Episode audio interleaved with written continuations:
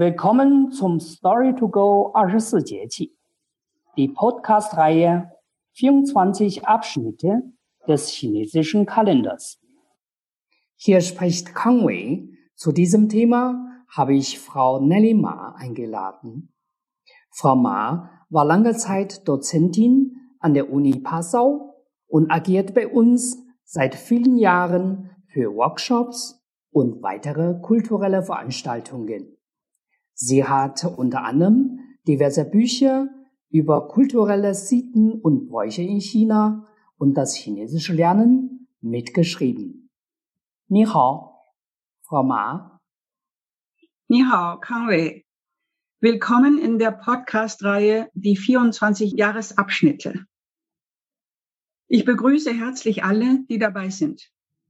Die UNESCO hat Chinas 24 Jahresabschnitte in die Liste des immateriellen Weltkulturerbes aufgenommen.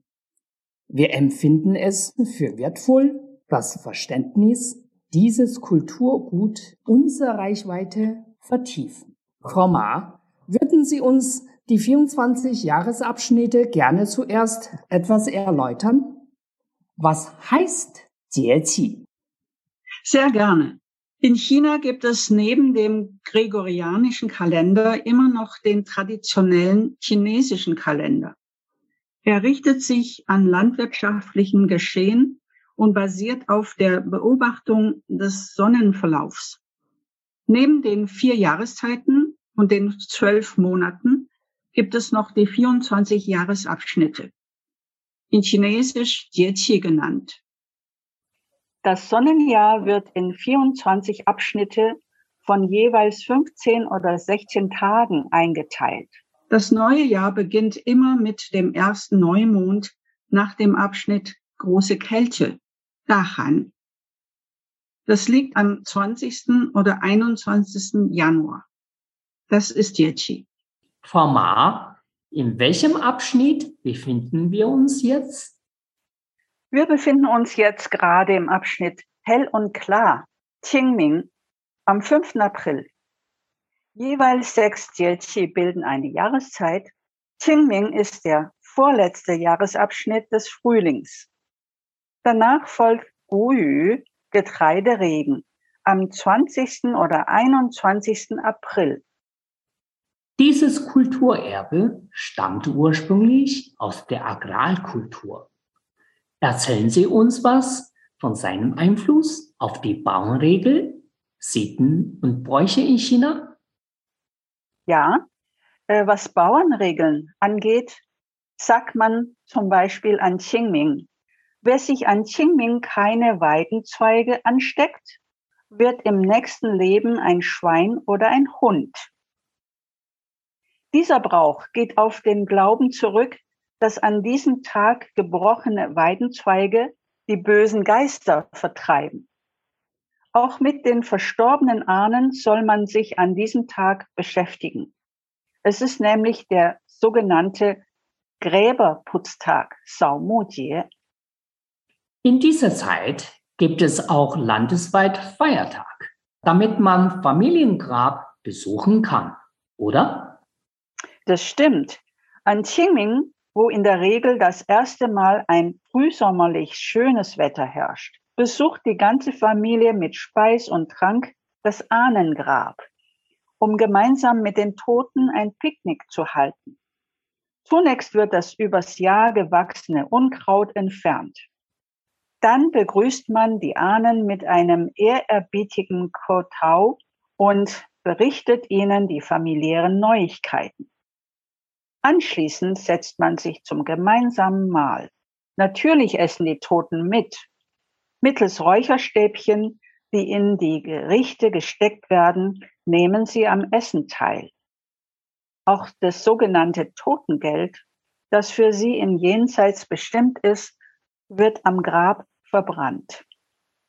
Das Picknick am Grab ist keine traurige Angelegenheit. Es geht meist laut und fröhlich zu. Alle genießen den ersten Frühlingsausflug des Jahres. In alter Zeit war das oft der einzige Anlass, zu den Frauen das Zuhause verlassen und sich in der Öffentlichkeit zeigen durften.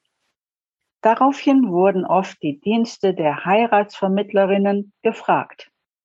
Der Patron dieses Jahresabschnittes ist ein Totengeist in Gestalt eines Bettelmönchs. Die heraushängende Zunge weist darauf hin, dass er bereits tot ist.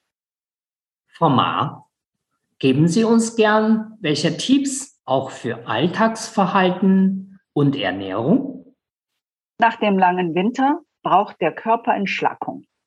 Wer möchte nicht seinen Winterspeck loswerden?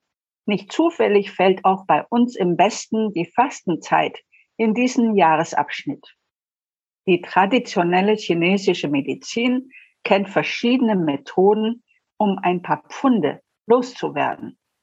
Wir stellen hier einige Gemüse- und Fruchtsorten vor, die mit ihrer Heilwirkung das Abnehmen unterstützen können. Als erstes kommt die Gurke. Die Gurke hat eine kalte thermische Qualität. Sie gilt als hitzeaustreibend und entgiftend. Sie wirkt entwässernd und nährt die Haut. Sie senkt die Blutfettwerte, ihre Ballaststoffe regen die Darmtätigkeit an. Sie enthält Tartronsäure, einen Stoff, der im Körper die Umwandlung von Kohlenhydraten hemmt. Jetzt kommen wir zum Rettich. Der Rettich ist thermisch neutral bis kühlend. Er unterstützt die Verdauung und beseitigt die Trockenheit.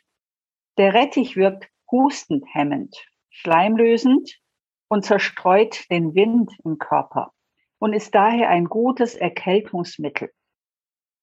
Er hilft bei der Fettverbrennung, weil er Enzyme enthält, die die Zersetzung von Fett und Stärke unterstützen. Das dritte Lebensmittel ist Mu'er, der Mu'er-Pilz. Die Baumpilze, auch Judasuhr genannt, sind thermisch neutral. Sie enthalten viel Eiweiß und Mineralstoffe, aber kaum Fett und viele Ballaststoffe und sind ideal zum Abnehmen. Sie senken außerdem Blutfettwerte und halten die Arterien geschmeidig. Nach so viel Gemüse wollen wir eine letzte Gemüsesorte ansprechen, das ist die Chili-Schote. Die Chili ist thermisch heiß.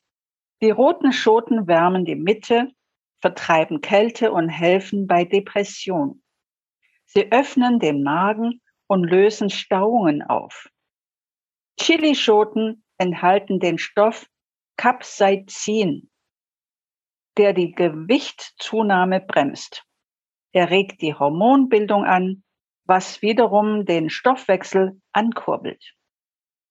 Dies hilft wiederum dem Körper, Fett zu verbrennen. Frau Ma, würden Sie uns gern auch Tipps für Körperpflegen im Sinne gesundes Leben anbieten? Ja, da haben wir eine Übung zum Abnehmen. Sie heißt die Klopfmassage, also Klopfern klopfen. Dazu nehmen wir die Hände, die Handfläche und die Finger bilden einen leichten Hohlraum. Geklopft wird also mit den Fingern und dem Handballen beziehungsweise der Handkante. Die Hand soll sich dabei auf und ab bewegen, wobei die Kraft aus dem ganzen Arm kommt und das Handgelenk elastisch bleibt, sich aber nicht zu sehr biegen soll. Jetzt klopft man entlang der Gliedmaßen, besonders Ellenbeugen und Achselhöhlen, Schulter und Rücken, Lendenbereich und Gesäß und den Bauch. Am Anfang praktizieren wir fünf bis zehn Durchgänge. Später können wir das steigern. Bei regelmäßiger Anwendung unterstützt das Klopfen den lokalen Kalorienverbrauch und die Zersetzung von Fett. Es strafft die Muskeln und das Bindegewebe. Also eine gute Übung. Toll. Interessantes Wissen und weitere nützliche Tipps für gesundheitliche Übungen oder Kochrezepte findet man bestimmt noch in Ihrem Buch. Ja, Die nächste Folge unserer Jahreskreisreihe ist Goyu, der Getreideregen. Ich freue mich jetzt schon, Sie beim nächsten Mal wieder begrüßen zu können. Wunderbar. Das Buch Gesund Leben im Jahreskreis kann man bei uns erwerben. Infos dafür finden Sie auf unserer Homepage www.confucius-münchen.de. Frau Ma, herzlichen Dank auch für heute und bis zum nächsten Jahresabschnitt. Ich danke auch und bis zum nächsten Mal.